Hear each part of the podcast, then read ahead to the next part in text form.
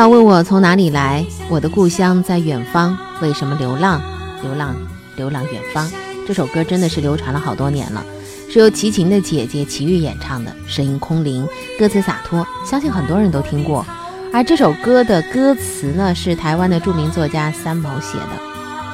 闭眼聆听，你可能会想象到这样的一幅画面：一个人他不愿意在一个地方留守，始终处在一个走走停停当中，在追寻自己心中想去的那个地方、理想的状态和幸福。这是不是也是三毛一生的真实写照呢？西班牙、德国、美国、台北、新疆等等，都留有他的足迹。他好像不属于任何一个地方，却每到一处必然精彩。我们今天的节目当中啊，张瑞话说的少，因为我们要听到的更多的是非常难得的原因实录。三毛当年在接受媒体采访的时候，他谈到了他的选择，呃，谈到了他的异国婚姻，谈到了在与世隔绝的沙漠里头找到他的所爱，他和荷西之间的故事。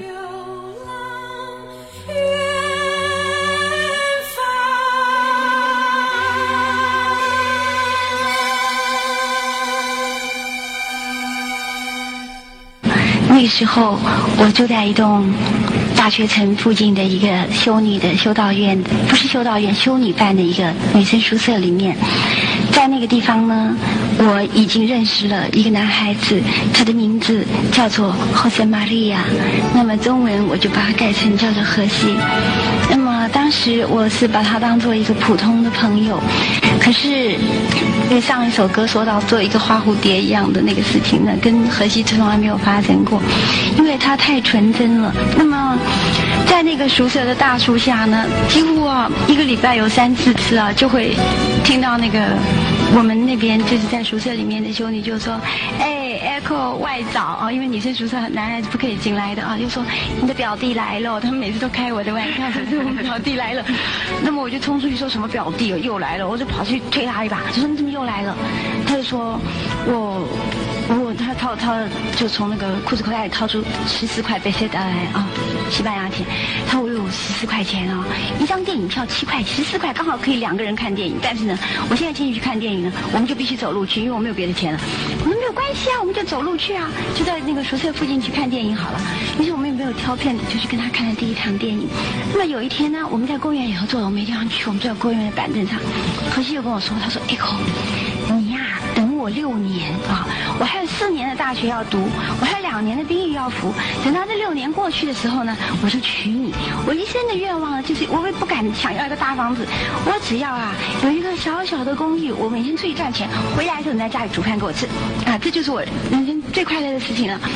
那么我听他讲的时候呢，我心里忽然受到一种很深的感动，因为我觉得他说的话不是就是在我初恋的时候，我反过来跟那个男孩子说的话吗？我既然你说了这个话，那么我们就疏远一点，不要常常见面好了。你最好不要到宿舍来找我了啊。那么他听了就很难过哈。他说我不是说现在，我说六年以后。我说那你这六年你付出去的感情，万一我不能给你那个承诺怎么办呢？后来他就跟我说，他说。说：“那既然你那么说，我也是很守承诺的哈，我可以不来找你。”他就走了。走的时候呢，他倒着跑，他看着我的脸就往后退。那个公园很大，也不会绊倒东西的。那他是倒着跑，手里就捏着他那个从来不戴的一顶法国帽子啊，倒着跑，一面跑一面挥手，一面就叫：“Echo 再见，Echo 再见。”哦。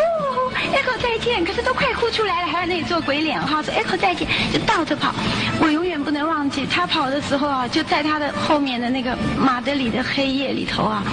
除了几棵大枯树和那个平原之外，忽然在那个时候，茫茫的像茫茫的像那个羽毛一样的雪花，就在天空里面一块一块的飘下来，就隔着我们两个人越来越远的时候，那个雪花就在我们的中间漫天飞舞起来啊！那时候我一直忍住，眼泪都快要流出来了，因为我觉得他是一个很难得的一个对我这样真诚、真心相爱的人。我几乎要忍不住狂喊他的名字，要叫他回来。可是我一直跟我自己说，我不可以这样冲动，我要理智一点。我就没有叫他，因为很守承诺。然后那六年我们就没有了消息。六年之后，我就是命运。把我带领的，我不知怎么的，我又回到了马德里去了。那时候。朋友，他就打电话给我，就吓我，他就快说，哎，快来，快来，快来，不要坐公共汽车，不要坐地下车，坐计程车来。我说什么事？他说快来，快来，快来，这很重要的事情。于是我想他们家不要发生什么事了，我赶快坐计程车去了。到了他们家，他就说你进来。我看他写一写，我说什么事？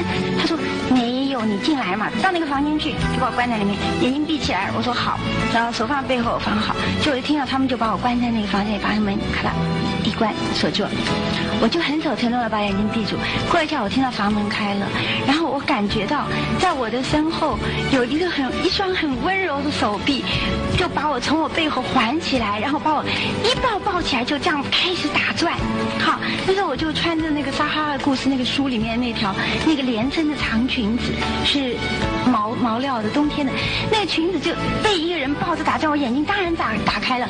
我一看的时候，又是一个长得高。大留了满脸大胡子的，当年的我的一个小朋友何西他回来了，我快乐的不得了，就尖叫起来了，就也是很快乐的拥抱他哈，亲吻他。那时候他长大了，恰好六年，于跟我说，他说来来来到我家去，他家就在那个朋友的楼上。我家也没有人在，我说去干什么？他说我给你看一样东西。于是我就跟他上去了。刚上去的时候，走到他的房间里头的时候，他把门一推开哦，我发觉啊，满墙都是我放大的黑白照片，而我从来没有寄过照片给他。我就问他照片哪里来的？他说你寄给人家的嘛。我就去把他们的底片，把他们照片从到照相馆里面去翻拍了，就把它放那么大。那么那个时候他们家是西西晒的，所以有百叶窗。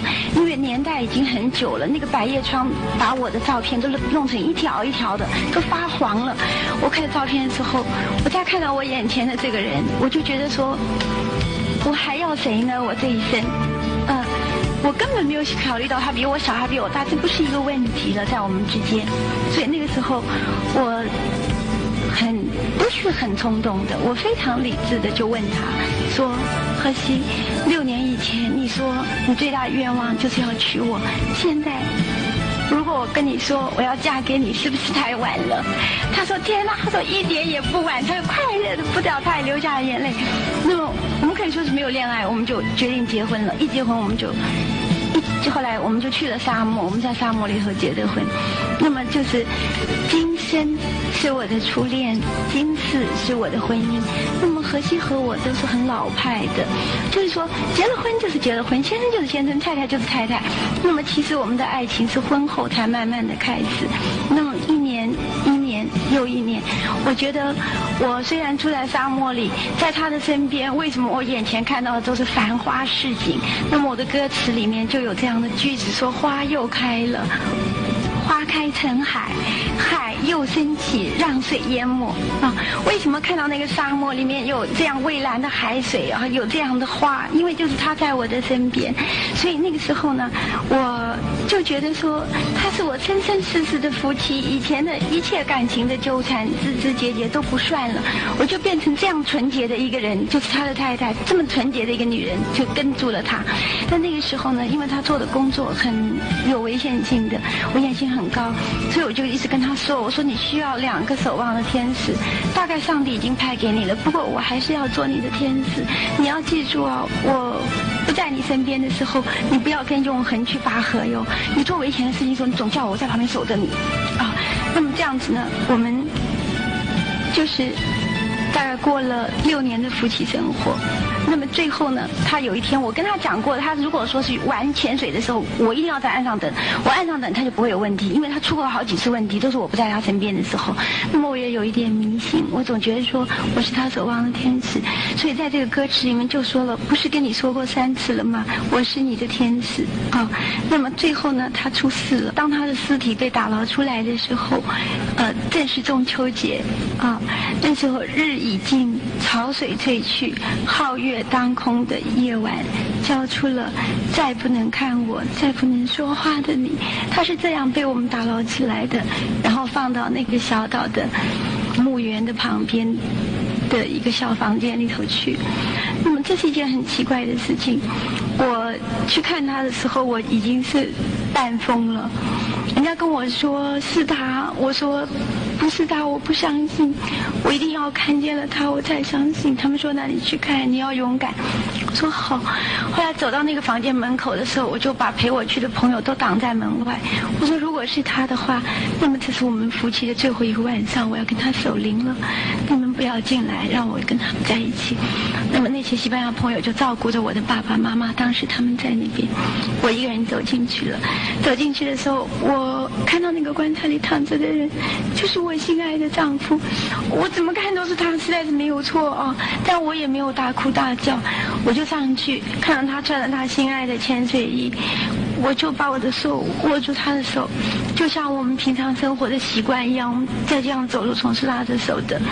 我就跟他讲，我说，荷西，以我的经验或者我们这共同的经验，好像你死的时候你要经过一个黑黑的隧道，你不要怕，我上有高堂，我有父母，我不能跟你一起走，可是你不要怕，我握住你的手，你勇敢的走过，虽然我不在你身边，你这个隧道过了以后，那边有光，神会来接你，过几年我再来赴你的约会，我就握住他的手，一直跟他说，要勇敢，要勇敢，没有我的时候你也要勇敢，那。讲的时候他已经过世两天了，我不知道为什么在那个时候，好像他他不能再告诉我跟我讲话。